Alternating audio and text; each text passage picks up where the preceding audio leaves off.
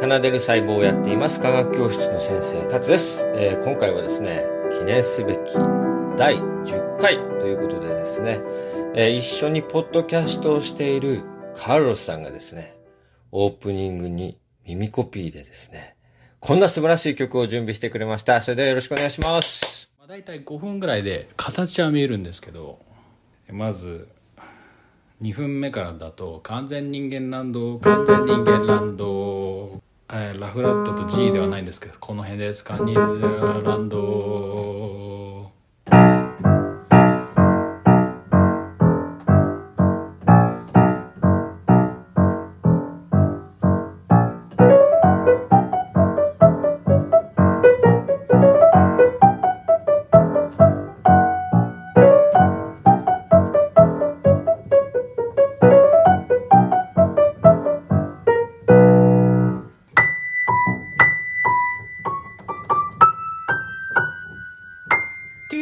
ンティアーランドドンドン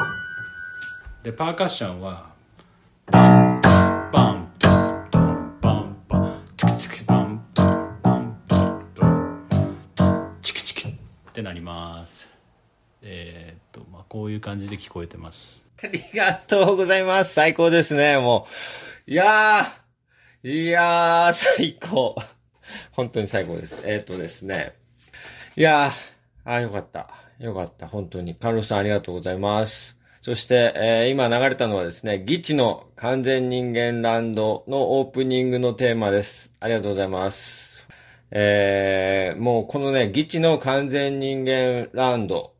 という番組がですね、この、えーポッドキャストを始めるきっかけだったんですが、多分カルロスさんは何も知らずに、あの、耳コピーをしてくれて、なんでこれをやらされてるんだろうと思って、今 演奏してくれて、それを送ってくださったんですけども、えー、理由を言います。えっとですね、この、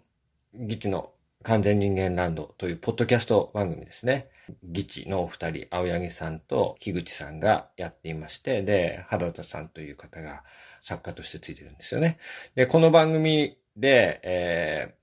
ー、まあ僕もね、大体同じぐらいの年齢で、あの、その中でアウトプットって大事だよねっていう話をしてて、で、クリエイターとしての部分とか、一人一人のなんか個性みたいなものが出るからっていうことで、それを聞いてすごく共感して、あ僕もやりたいな、やってみたいなってずっと思ってたんですけど、なかなかきっかけがなくてね。で、ある時に研究をしてしてる間に、その細胞のシグナルがちょっと音楽みたいだなと思った時に、あ、音楽家の人となんか話してみたり勉強したりしないと、ちょっと次のステップに行けないかなみたいな気持ちになった時があって、それでカルロスさんとやろうっていう気持ちになりました。で、あの実は青柳さんと、その、樋口さんがですね、あ、樋口さんだけだったかなでも二人ともかな僕の夢に出てきて、で、夢の中でね、早く連絡してよ。なんで早く連絡してくれないんだよ。みたいなことをね、言われたんですよ。なんかこういうね、夢に出てきて、まあ、僕ってその夢に出てきた人にすぐ会いに行ったりしちゃうぐらい、こう夢を結構大事にしてるんですね。なので、この二人が僕の夢に出てきてくれたことを、これはちょっとなんかメッセージだなと思って、それで、ポッドキャストやっぱり始めようと思って始めたのと、二人の番組、あの、ギチの完全人間ランドっていう番組すごくて、100円でスポンサーになれるんですよ。そしてスポンサーになると、あの、あの二人がですね、えっと、パポッドキャストでね、宣伝してくれるんですよ。そんな番組ありますかと思うんですけど、もう本当に、あの、その世界では、もうリスナーの中ではもう神様扱いの二人なんですけど、その神様扱いの二人が声でですね、あの、実際に、あの、自分の宣伝してくれたいものをやってくれる。もうこんなに夢にも出てもらったし、こんなに、まさかね、ポッドキャスト始めて、えー、2ヶ月ぐらいになるんですけど、こんなに自分の人生にいいもの、学びを与えてくれるとは思ってなくて、本当に感謝してます。それで、8月と9月の、あの、スポンサーをさせてもらいました。えっ、と、カルロスさんには、あの、10回目の記念にテーマ曲耳コピしてほしいなと思って、まあ、ダメ元でちょっと軽くお願いしたら、あっさりとポンと帰ってきてですね、こんなに素晴らしくやっていただいてありがとうございます。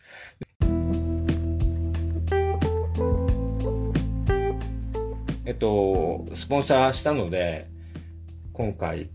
もしかしたらその、そちらのチャンネルからね、やってくださってる方々もいると思います。えっ、と、完全人間ランドの、えー人間の皆さん、リスナーの方々を人間と呼ぶので、えー人間の皆さん、そしてカモ人間の皆さん、カモの皆さん、あのポッドキャスト、えー奏でる細胞やってます。タツと言います。よろしくお願いします。えー本当にいつも完全人間ランドのあの世界観にね、非常に心を和まされてまして、で、スポンサー紹介の会が僕は一番好きで、その中で、いろんな人が、こう、自分の色を出してね、やってるところにね、なんていうか、元気をもらってます。もう1ヶ月間の元気をもらってるのは、あの、スポンサー会ですね。はい。ということで、あの、今後ともよろしくお願いします。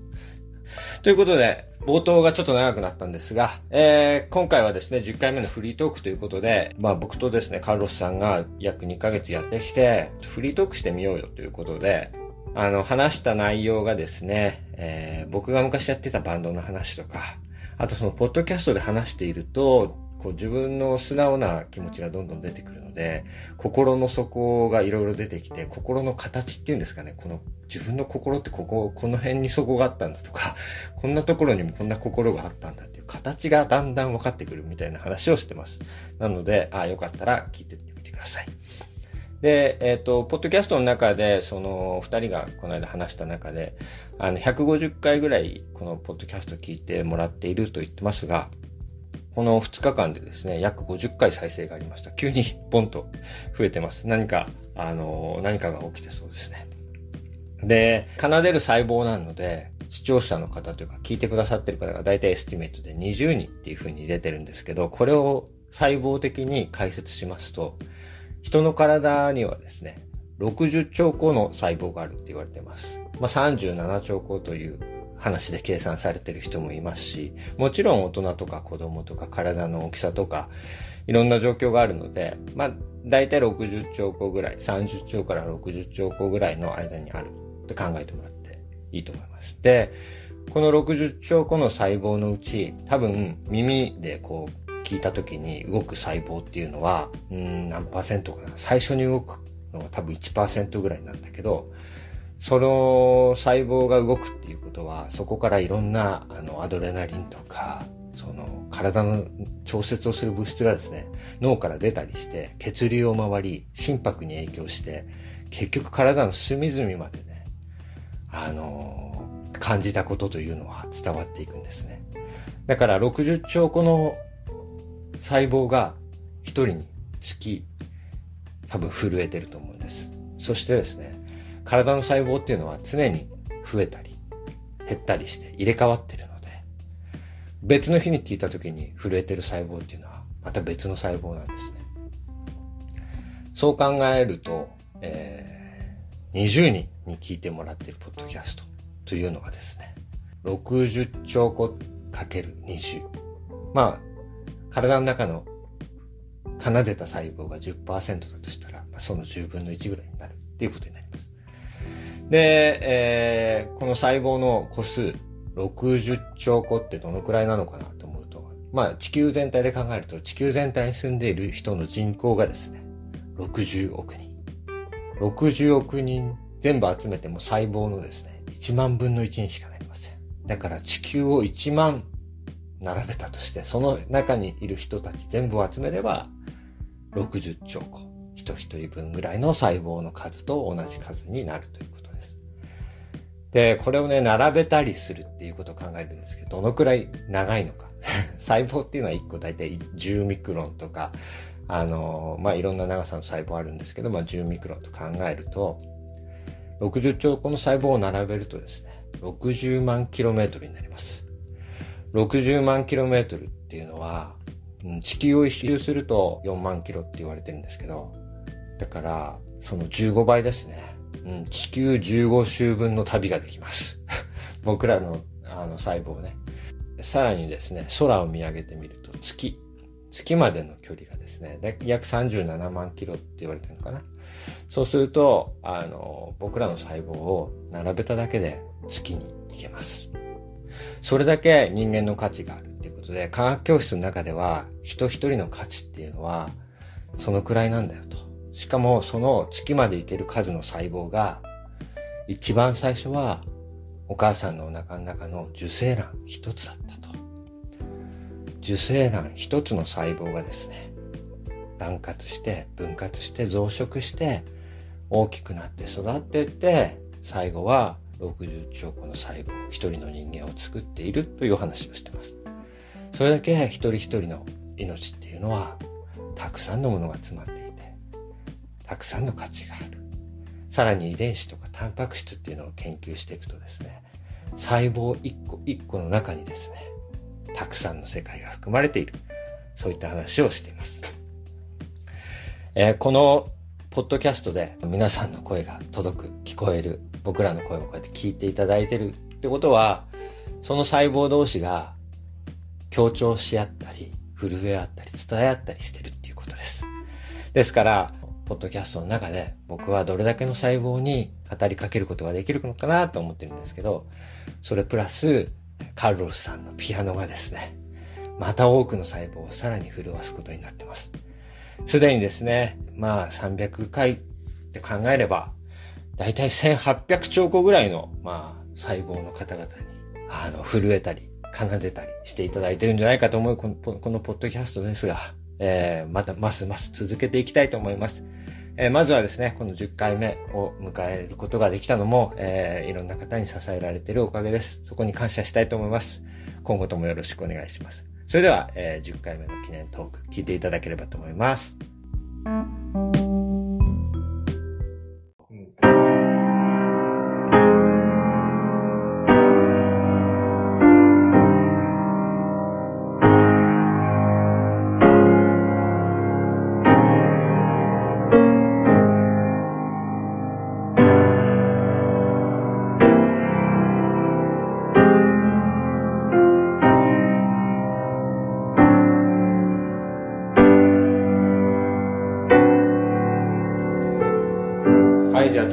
さんと一緒にですね、えっ、ー、と、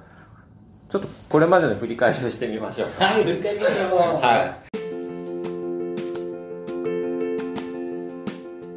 えっ、ー、と、そうね、えっ、ー、と、結構日本とアメリカでいろいろ聞かれてて、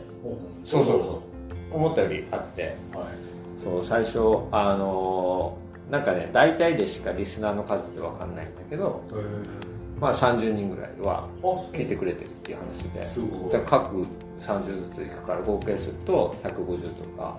そのくらいで。そうもうちょっと言ってるんだけどでもまあそのくらいの人が聞いてるってことです。そう。で、うん、知り合いにはあの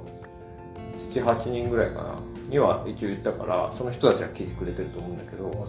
あとは多分ツイッターで一回ツイ何回かツイートしたからその人たちが聞いてくれてるかその最初に知り合いに話した人たちが別な人に話してくれてるかって感じなんです。つまりポッドキャストっていうのは、うん、そのなんていうかえっとどういうところポッドキャストのその何ウェブサイトに行って、うん、その何さっきの話だとそういう細胞の話を聞こうとか、うん音楽の話そうそうそう。今でもたくさんあってチャンネルが。だからそれぞれのところから選べて。で結構それをまとめてるアンカーっていうところがあってそのアンカーに上げてるからもう結構すごいちゃんとした立派なポッドキャスターたちと同じ舞台に立たせてもらえるのすごい すごい。だから YouTube とかと一緒でもう YouTuber すごい人たちいるけどいきなり始めた初心者も同じ YouTube のその舞台で戦えるでしょ。すごい話だよね。すごい時代だよね。だからあのうん。もう本当にアメリカのすごい聞かれてるポッドキャストとかと、日本のもう全部同じところで同じ媒体で。だからそこにいきなり入れるわけですよ。どうなんだろう外国に暮らしてる日本人が発信するようなポッドキャストとか他にもある？いやいや多分あって。うんそう。あのちょっとそのジャンルの中で1位とかないね。そのジャンルの中で1位。いや結構厳しいよ。ヘルシンキ日本人ヘルシンキ在住の日本人に勝ってうん、そう。あそうなの？えっ、ー、とねまずはポジティブにいる日本人に家族まずは全然そんなのは僕は意識しなくてよくて、うん。まずはインディアナで1位だったらいいんじゃないかなと思って。そう。インディアナのあの日本語でポストキャストをしてる人たちの中でそしたらすごいライバル現れてるしね、うん、いやいや。そうですか、うん。まあそう。本当ココアな内容なんで。うん、あでもね。いや見てくれるのかでもここまでやって僕が自分で楽しいなと思ったのはこ心を開いてっていうテーマに置いてたんだけど、はい。こうカールさんとの話してると、うん。こうどんどんどんどん自分のうん。心の底から喋るのがうまくできる。であなんかこう心の端っこから喋ってるから変な表現だけど心の自分の心ってこういう形してたんだっていう 自のになんかそう気づく感じ。ででもそれが目的だったからあここにまだここの辺まで心だったんだみたいなのがあってそうだからそこが楽しいなと思って。あとすごいリラックスするんだよね。だからそうう。んあんまり誰が聞いてるかとかじゃなくていもうもうここでカルロスさんとこうやって喋る時間を毎月持てればいいなとあうん、もう本当にそこが目的っていうか。あのモノローグいいですよ。あのイントロ。そうイントロもいいし、うん。が後で喋る、うん、僕僕僕のことの話で、ね、ちあのちゃんとこう分析をしてくれて、うん。その分析が、うん、確かにそうそうそう。絶対音感じゃないや、えっと、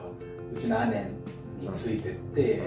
ヤマハ教室に、もう本当に散々行ったから、そうだね。僕の音感教育は、学んでたあんだねっっていう話、それをこう気づかせてくれたね。そう。そう。そういうところって鋭いよね、やっぱり。いや。科学者ってやっぱりみんな鋭いのかな。何？どういうふうにさ、うん。物事を捉えてるわけ？なんでそこまでさうん、そこまでわかるの？や分かだっっててないよ。音楽やってないんでし音楽はそうだね。うんともうめっちゃ音痴だし昔から。ただやってたのは、あのー大学時代にバンドをやっててドラムをやってたんで、うん。その時にあのーずっと実は仲間だったのがあの小学生からずっと幼馴染の人でょで彼はあのギターもベースもドラムもできちゃう人で,、でうん。曲作りをしてでで結局、まあ、プロも目指して高校でプロ目指して上京して、うん。で夢破れて地元に帰ってきてうん。なんかあの小学校の時は別にバンドしてたわけじゃなくて一緒にキャンプとかしてただけの幼馴染なんだけど、うん。じゃああのバンド組もうかみたいな話をして。ね。でその時に彼はあの音響のなんだろう専門家になってたから。でそれで仕事してたから作った曲をレコーディングとかするのでその時に実はちょっとだけ ラジオ番組とかにも出させてもらったりしてたからちょっと経験者としてね今回ポッドキャストポッドキャスト。俺なんかより絶対いやでもね見てただけ。本当に彼がすごかったから彼ができるのね。今は YouTuber になっちゃってる彼なんだけど。でもこのその音響のドラムの音とかベースの音とかを重ねてこう切るソフトウェアとか全部持ってたからそれであのなんていうの？音にこだわるのとかは彼から教えてもらってたのがあって、うん、だからちょっとミュージシャンっていう気持ちもちょっとあって CD も10枚ぐらい一応出してるからその時の経験はあるんだけどでもなんだろう。あの指揮者とかあのコンサート行っても分かるけどあのミュージシャンってそこはねもう全然バックグラウンドが消えちゃうんだよねだからこう聞いてて。ただのもう音痴でただの音痴の人が聴いてるだけってなっちゃうんだけどでもそのドラムやってた時に感じたことはさっき話したその心音の話したけど、人ってなんでこんなに音楽から多くのものを感じるんだろうっていうのはその時に結構深く考えてであ俺たちっていうか人ってもうかなりの神経っていうのはあの赤ちゃんおお母さんのお腹の中にいる時にできてるんだよ。そうすると音も聞いてるんだよ。少なくともお母さんの心音と自分の心音みたいなのはお母さんのお腹の中で聞いてて、その時の胎教とかって言うけどその時にやっぱ聞いてたものって自分の一部になっていくってって思うと人が最初のに聴く音楽っていうのはお母さんの心音なんだろうなと思うでその心音から赤ちゃんたちっていろんなものをこうこの心音の音に意味があるんだろうかとかは感じてないかもしれないけど何かそこから感じ取ってて自分の環境が今安心した環境なんだろうか不安な環境なんだろうかぐらいは感じ取ってるんじゃないかなと思って。そうするとその感覚がこう大人になっても音楽を聴いてそれが心地よく感じたり寂しく感じたりそういった感情で揺さぶられてそのミュージシャン演奏してる人が例えば同じ音を出してても楽しい気持ちで出してる時の音と悲しい時で出してる時の音の音が違く聞こえたりその同じ音なのに演奏家が感じてる感情が伝わったりとかっていうのがなんかこう不思議だけど伝わっちゃうみたいなのがそのもし子供の時からそうやって最初に聴いた音楽とかのところがそういう能力があるとかあとはまあ人間以外の動物ってもっと音に敏感で音からいろんな情報を得てるわけだから人間もそういう情報を得られるとしたらあるかなと思ってて。でそれは本当にその時に感じてたことで今の専門に役立つ役立てようなんて気持ちは全然なかったのにカルロスさんと会ってこうやっていろいろなんかあれ？音楽ってもしかしてとか 思うようになってあれ？これ真面目に勉強したら今細胞がこう発してる音が音っていうか音じゃないんだよね。ただのリズムなんだけど。まあパルスなんだけどでも音楽に見えちゃったんだよある時。だから聴けばなんか次の世界に行けんじゃないかなっていうふうに思ってそうだからもともとはそんな感じかなバックグラウンドとして。そのドラマをやってった時に、うん、こうどういうふうに感じたドラマをやってた時にそう楽しいんだけどこうさあのライブハウスとかでいろんな人がこうああいうその音楽をやってるとこう不思議なマネージャーみたいな人ができてきてどういうどういう音楽やったんで。すかあ普通に普通にポップロック、うん、普通にポップロックやっててあの最初はコピーバンドみたいにやってたんだけどオリジナル作ってオリジナルをやるみたいな感じで。どどどんなどんな曲？どんなポップスだね。だから日本のポップス？うん日本のポップスやっててそれで、うん、あのー、あビートルズとかもやってた。うんでえっ、ー、とそれをやってってねでオリジナルになってった時になんかねこういろんなこと言われるわけ。例えばあのー、ステージのステージから2メーターぐらいまでしか届いてないよ君たちの音楽とか気持ちとかとか言われるわけ。面白い。だけどそのば本当にできるっていうかやっぱ人たちはこう一番奥の人たちの心までやっぱりそのつかむよねみたいなこと言われて。うん、そんなこと言われてどうやったらつかめんの？みたいな。な何が違うの？とか思ってたんだけどでもなんかそういう表現をしてくるんだよね。で、うん、そそういう時になんかあ何なんだろうとか思ってて。全然分かんなくて、うん、でも、うん、でも上手い人たちやっぱり後ろから見ててもすごいなって思って見ちゃうし、うん、何が違うのかね。ね ねねそこ考えようよ。だから だから俺ミュージシャンじゃないと思ったそこが そこでもうミュージシャン気取りのただちょっとバンドやってれば、うん、俺はミュージかっこいいあさっきあ前のさ第1回でさミュージシャンなんてかっこよくないでしょって言った人俺にとってはめっちゃかっこよかったのね。でその音楽の世界に俺は入れないってずっと思ってたわけ。あのもう本当に音痴だし、うん、ピアノをやってややろうとした時もすぐ挫折、えー、ギターをやろうとした時もすぐ挫折。ベースも挫折。何にもできないじゃんと思った時にドラムだけそのドラムを教えてくれるって言った人がいてそれで教えたらあ叩いたらいいすごいいい音出してるって言われてあそう。あ俺も音楽できるんだと思ってパワーだけはあったからでなんか体力系のなんかもうそれもメタルバンドみたいなただずっと早くとにかく叩き続けるみたいなのをやらされてたわけ。そう。でもちちゃんとトレーニング受けたんだね。その人にはねその人はまあめっちゃうまい人であの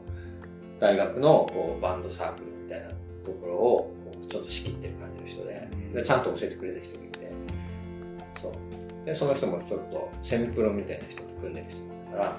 とにかくこうやってリズム合わせてするのよとかあのとにかくそれなりに教えてもらうあとは一生懸命。ただリズムマシンに合わせて叩くみたいなのをやってて、うん、あなたからするとさ YOSHIKI とかどう思う ?YOSHIKI のドラムもうかっこいい。かっこいいよね。めっちゃかっこいいと思ってて、うん、そう。だから。YOSHIKI の YOSHIKI のアニバーサリーっていう競争曲があるんだけど、うん、俺の夢ね、うん、あの指揮者俺、うん、あのオーケストラで、うん、YOSHIKI のバースをしたああ。式に x ジャパンメロディーとかメドレーとかやってるし、うん、でまあそのアニバーサリーも素晴らしいよ、うん、素敵すぎる。素晴らしいよあの人、うん、すごいよねやっぱり。すごい。圧倒的だよね、ドラムドラムも、まあ、俺俺思うんだけど指揮者って、うん、コントロールできる唯一のことってテンポなんだよ、うん、それしかやってないいやそんなことないでしょいやいや、でもさ、根本それだけだから。いや、その場はそうかもしれないけど。そう。テンポだ、テンポだ、うん、でも、大事なこと音楽。そうか。いや、その辺もでも聞きたいな。今ね、一言で厳密に言うとっていうふうに言うでしょ、うん、で、カーロスさんいつもそういうふうに言うから、あ、そうかなと思って、深掘りしていくと、全然いっぱいやってるじゃんって思うよ、俺。そう。結局、最後は全部にこだわってて、全部の楽器 全部見てて、で、ここはこうしたい、ああしたい、ちゃんと最初から準備してて、ね。で、短い間に伝えるとこと、ここさえ伝えておけばその人以外にもこう伝わる深いな。そうか。まあでも一つ夢聞けた。うん。あと日本で演奏したいってのもある。それはやりたいですよ。一回、一回やりましたよね。日本ほらすごいよ。それやりたいよね。いや、なんか、指揮者になる時のエピソード、エピソードで話した時に、その、カールスさん、第一三章のところと、あとは日本の復興コンサートをやってた。あの東日本大震災の復興コンサートをやってた時に、なんか感じたんだけど、あ、この人はこうやって海外に振ってるけど、その全部持って日本に帰っていろんな人にそれをこう聞いてほしいなと思った。だから、その一つの僕の夢は今のその、いや、ヨシキ、ヨシキ、あの世界のヨシキとやるっていう 夢から比べたら、LA とかやりたい。いや、わかる。それからのビルの上で、ヘリコプターで降りてきてやりたい。それよりは小さいかもしれないけど、例えばこのポッポッドキャストでこうやって喋って、あの、カルロスさんの人柄とかそういったものに感じた人が聞きたいなっていうふうになったようなのが広がってって、日本からカルロスさんに声がかかって呼ばれるみたいなのは、できたら素晴らしいな。そう。ぜひ。そう。うん、それが、ちょっと僕としては、そこにもし関われたら嬉しいなっていう夢です。やっぱりね、この素晴らしいオペラの時の式も、あれをね、あの、多くの人にね、例えば、日本であんまり、その、いきなり本場のオペラに行って、オペラをそれを感じるっていいんだけど、うん、その前段階で知っておいてほしいっていうか、あれ聞いて、その、噛み砕いてんだけど、本当の良さみたいなのだ、すごいこだわってるのが分かって、だから本当の良さも分かるし、だから初心者向けなんだけど、決して本質のレベルは下げてないっていう。入り口は開けてるけど、でも入り口から入ってきたら、あとは本物にしてるよ、な。ああいうのが、やっぱり心を打つのは本物なわけで。あの夜の女王さ、うん、あの、あなたの娘さんがさ、真似してたとか言ってたあれあれが一番最高の多分、あの、褒め言葉で僕らとしては。だってあれ、そのままドイツ語でやってるしさ、うん、その前にちょっとこう、説明をして、そう。女王がまあ、怒った怒ってると。いうようなことを英語でちょっとちらっと言って、うん、で、こう、バーンって出てくるじゃない。すごい高い音。高い音ね。ちゃんとやらせちゃんとやってもらって、うん、ファとかからあれ、ものすごい高い。あの、体の問題なんだけどさ、あの、あの音を出すための体をさ、体調コンディション毎回音が出る音じゃないんだけど。ね。ねいや、いや、いや、怪しいよ。その、その、なんていうの。でも、思ったのは、その時は、やっとそのオペラっていうものは何かっていうのが分かり始めたからできたことで、分かんなかったもん、そんな。今簡単にポロッと説明できるようになるまでだいぶ時間がかかりましたよね。もう、まあ、敵なんて、モーツァルトが晩年に書いた曲なんだものすごい難しい、難しいから、うん、音自体は難しくないけど、うん、なんだろう、すごいことをしてるわけよ。あの、あの曲の中で彼は。うんいや、俺さ、そう、カルロスさんにやってほしいことがあって、一個、そう、提案なんだけど、この番組の中で、こう、曲紹介をやってほしい。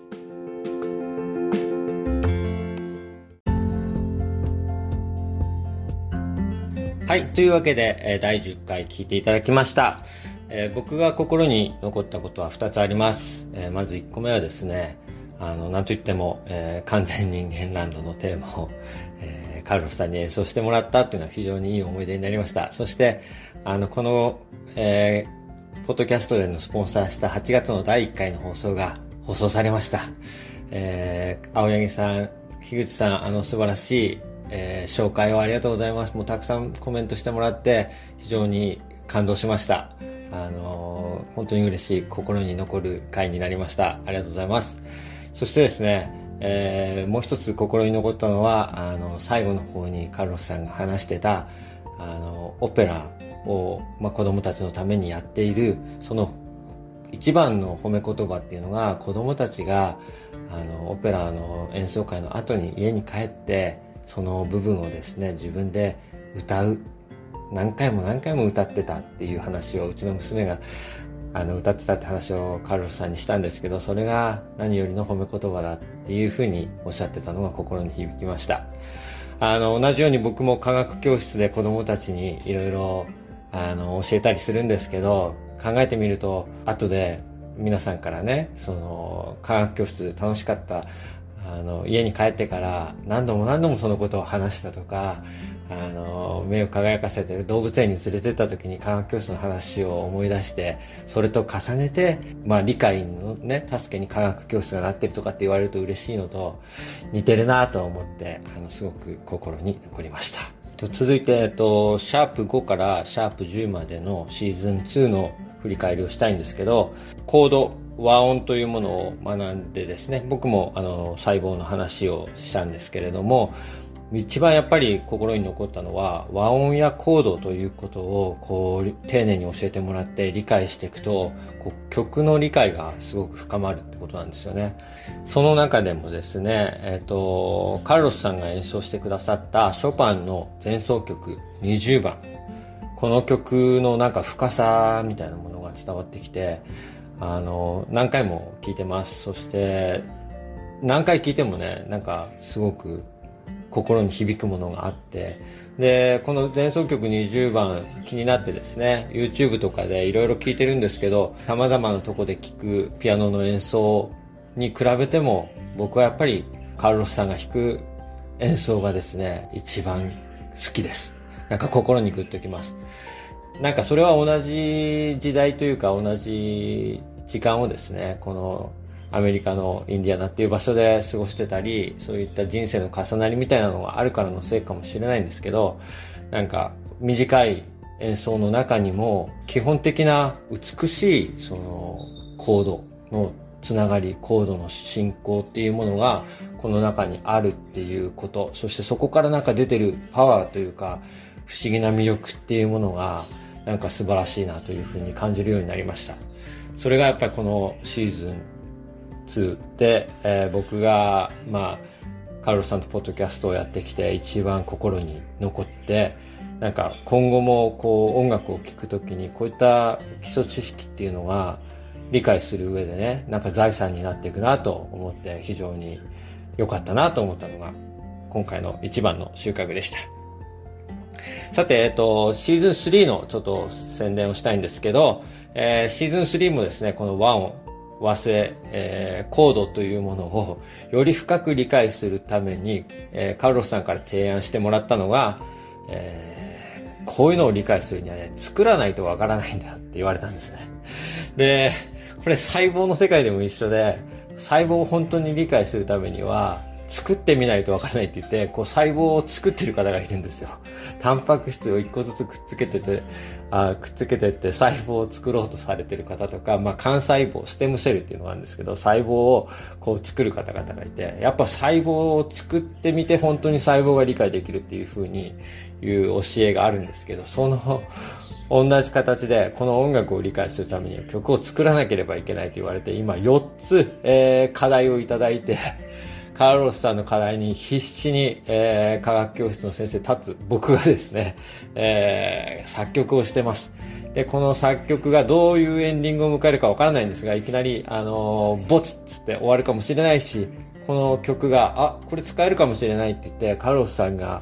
あの、うまく仕上げてくれて、もしかしたら番組のテーマ曲とかになっていくという展開をするかもしれませんが、まあ、どういった展開をしていくのか、全くわかりませんっていうのは、まさかこのポッドキャストをスタートした時に作曲していくという方向性に行くっていうのはね、全く想像してませんでしたが、あの、それをやってますので、えー、次のシーズン3でその様子が、あの、放送できると思います。僕の方からは、えー、ストレッチとか、こう、ヨガとかに関わるような筋肉の運動とか、細胞の運動っていうものが、あまあ、研究したものとかいろいろあるので、そういったものを紹介していきたいと思います。ということで、シーズン3もよろしくお願いします。以上、えー、お相手は科学教室の先生、タツでした。ありがとうございます。